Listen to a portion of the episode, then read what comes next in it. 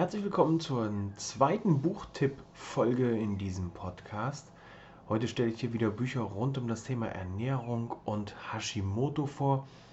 Die Links zu den Büchern, falls sie dich interessieren, findest du in den Show Notes. Viel Spaß beim Hören dieser Folge.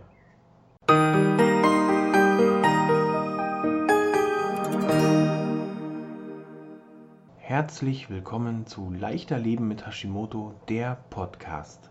Heute gibt es wieder eine Buchvorstellung. Ich möchte dir ein paar Bücher vorstellen, die auch für dich als Hashimoto-Patient gut sein können, die dich unterstützen können in der Auswahl deiner Ernährung. Allerdings gibt es auch bei den Büchern Abstriche, die man machen muss, weil es halt auch bei bestimmten Mahlzeiten nicht jedes Rezept dieser Bücher ist für Hashimoto-Patienten geeignet, aber man kann sich einen guten, einen guten roten Faden spinnen, indem man dies und das weglässt, wenn man sieht, dass es nicht ähm, das ist, was man als Hashimoto-Patient zu sich nehmen sollte. Für die Ernährung heute ein paar Bücher, wie eben schon gesagt, wenn da Fragen bestehen, welche Rezepte man zum Beispiel aus Büchern nehmen kann oder nicht, dann gerne einfach eine Nachricht schreiben oder in meine Gruppe kommen mit Hashimoto voller Energie und leistungsbereit ohne Gewichtsprobleme. Dort unterstützen wir uns gegenseitig. Wir beginnen oder ich beginne heute mit einem Buch. Viele Fragen, wenn ich kein Reis, keine Kartoffeln, keine Nudeln mehr essen darf, was bleibt dann noch? Quinoa, Quinoa bleibt, Amaranth bleibt, Buchweizen, Buchweizenmehl sind hier Alternativen. Hier hat Veronika Pichel mit dem Buch Quinoa for Fit sehr viele tolle Rezepte dieses proteinreichen Superfoods, glutenfreien Superfoods mit äh, präsentiert, schreibt noch ein paar Sätze, ein paar Kapitel rund um Quinoa. Hier das Korn der Inka, wie es zubereitet werden kann, was äh, in den Wunderkörnern alles so drin steckt. Hier sind 45 Rezepte drin in diesem Buch rund um Quinoa. Ich finde es höchst interessant. Ich habe auch schon ein paar für, für mich ein paar leckere Rezepte rausziehen können. Also das kann ich nur empfehlen für die Menschen, die Alternativen suchen. Ich werde natürlich diese Bücher, die ich heute vorstelle, auch mit in den Link packen, beziehungsweise in die Beschreibung, dir somit auch die Möglichkeit geben, dass du direkt darauf zugreifen kannst. Das nächste Buch ist nicht nur für Hashimoto-Patienten, sondern eigentlich so für den ganzen Körper gedacht, mit Beschreibungen zu einzelnen Lebensmitteln, natürlich nicht speziell auf Hashimoto, aber ich muss es mal zusammensuchen hier, weil das gut beschrieben ist. Der Autor des Buches Good Food 120 Rezepte für ein gesundes Leben hat hier das Ganze unterteilt in Haut, Gelenke, Atmung, Immunsystem, metabolische Erkrankungen, Nervensystem, Kreislauf und Herz, Verdauungssystem, Fortpflanzungs- und Urogenitalsystem und das Wohlbefinden. Hier gibt es also zu jedem Rezept auch eine kleine Legende, aus dem dann hervorgeht, wofür ist das Rezept denn gerade geeignet? Gelenke und Knochen und metabolische Erkrankungen wäre dieses Rezept, florentinische Eier. Wie schon gesagt, nicht unbedingt für jedes, nicht unbedingt jedes Rezept dieser 120 und für Hashimoto geeignet.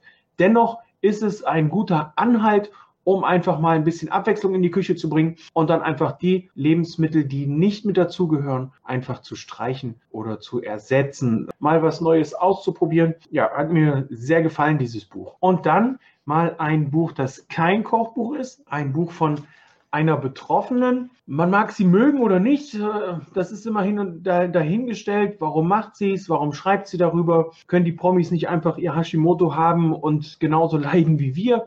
Müssen die damit an die Öffentlichkeit? Kann man geteilter Meinung darüber sein? Ich finde es gut, wenn die Promis damit an die Öffentlichkeit gehen und darauf aufmerksam machen, denn ansonsten würde unsere Krankheit mehr oder weniger in der Versenkung verschwinden. Es sollen zwar 8 bis 13 Millionen Betroffene sein, aber es reicht nicht wirklich aus, um die Krankheit ernst zu nehmen. Selbst bei RTL hat man es ja nicht wirklich ernst genommen und hat gesagt, ein paar Funde zu viel ist nicht so schlimm. Und wenn es mal kalt ist, soll man sich halt, na, ich zitiere hier nicht wörtlich, wenn es mal kalt ist, wenn es einmal kalt ist, soll man sich mal warme Gedanken machen. So leicht ist es eben nicht. Dennoch hat die Vanessa Blumhagen so hier ein Buch auf den Markt gebracht. Jeden Tag wurde ich dicker und müder. Mein Leben mit Hashimoto, indem sie ganz klar ihren Weg, ihren Leidensweg mit Hashimoto darstellt. Natürlich auch an der Oberfläche kratzen. Sie als Nichtmedizinerin kann natürlich nur aus ihren Erfahrungen berichten, aus Erfahrungen mit Ärzten, aus Erfahrungen aus ja, Berichten, aus vielleicht sogar Studien, die hier mit einfließen konnten. Sie hat hier, schreibt, beschreibt hier ihre dreijährige Odyssee von Arzt zu Arzt, von Heilpraktiker zu Heilpraktiker bis sie dann endlich wusste, was los ist. Ich finde, macht auf jeden Fall Mut, gibt einem so ein gewisses Grundwissen mit, was man mitnehmen kann. Wenn es dann tiefer gehen soll, in Sachen Hashimoto ist es natürlich dann wichtig, sich weiter zu informieren, ob das nur bei einem Profi ist, bei Bekannten, die auch Hashimoto haben oder in einschlägiger Literatur.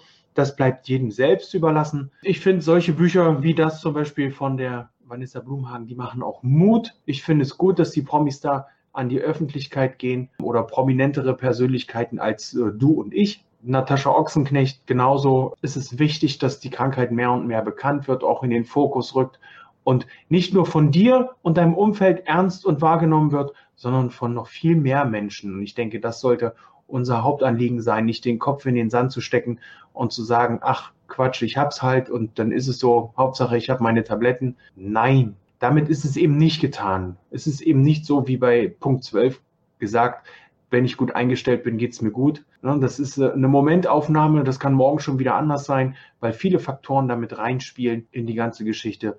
Wichtig ist es einfach, das Ganze anzunehmen und nicht dagegen vorzugehen, weil die Schilddrüse wird ja so oder so als Autoimmunkrankheit so äh, bei der Autoimmunkrankheit eh schon vom Körper bekämpft und abgestoßen. Da ist es wichtig, dass wir vom Kopf her wieder eine Verbindung zu ihr aufnehmen. Da helfen solche Bücher ganz gut, um zu sehen, wir sind nicht allein oder du bist nicht allein. Ja, das war's auch schon von meiner Seite. Drei Bücher kurz vorgestellt. Die Links packe ich in die Beschreibung dazu. Und ansonsten bleibt mir noch zu sagen, ich wünsche dir einen schönen Tag. Wenn du mehr wissen möchtest über Ernährung und Hashimoto, Stressmanagement und Hashimoto, wie man das in einer ganzheitlichen Art und Weise angehen kann, dann lade ich dich herzlich in meine Gruppe ein mit Hashimoto voller Energie und leistungsbereit ohne Gewichtsprobleme. Ich sage Tschüss, bis zum nächsten Mal, dein Peter.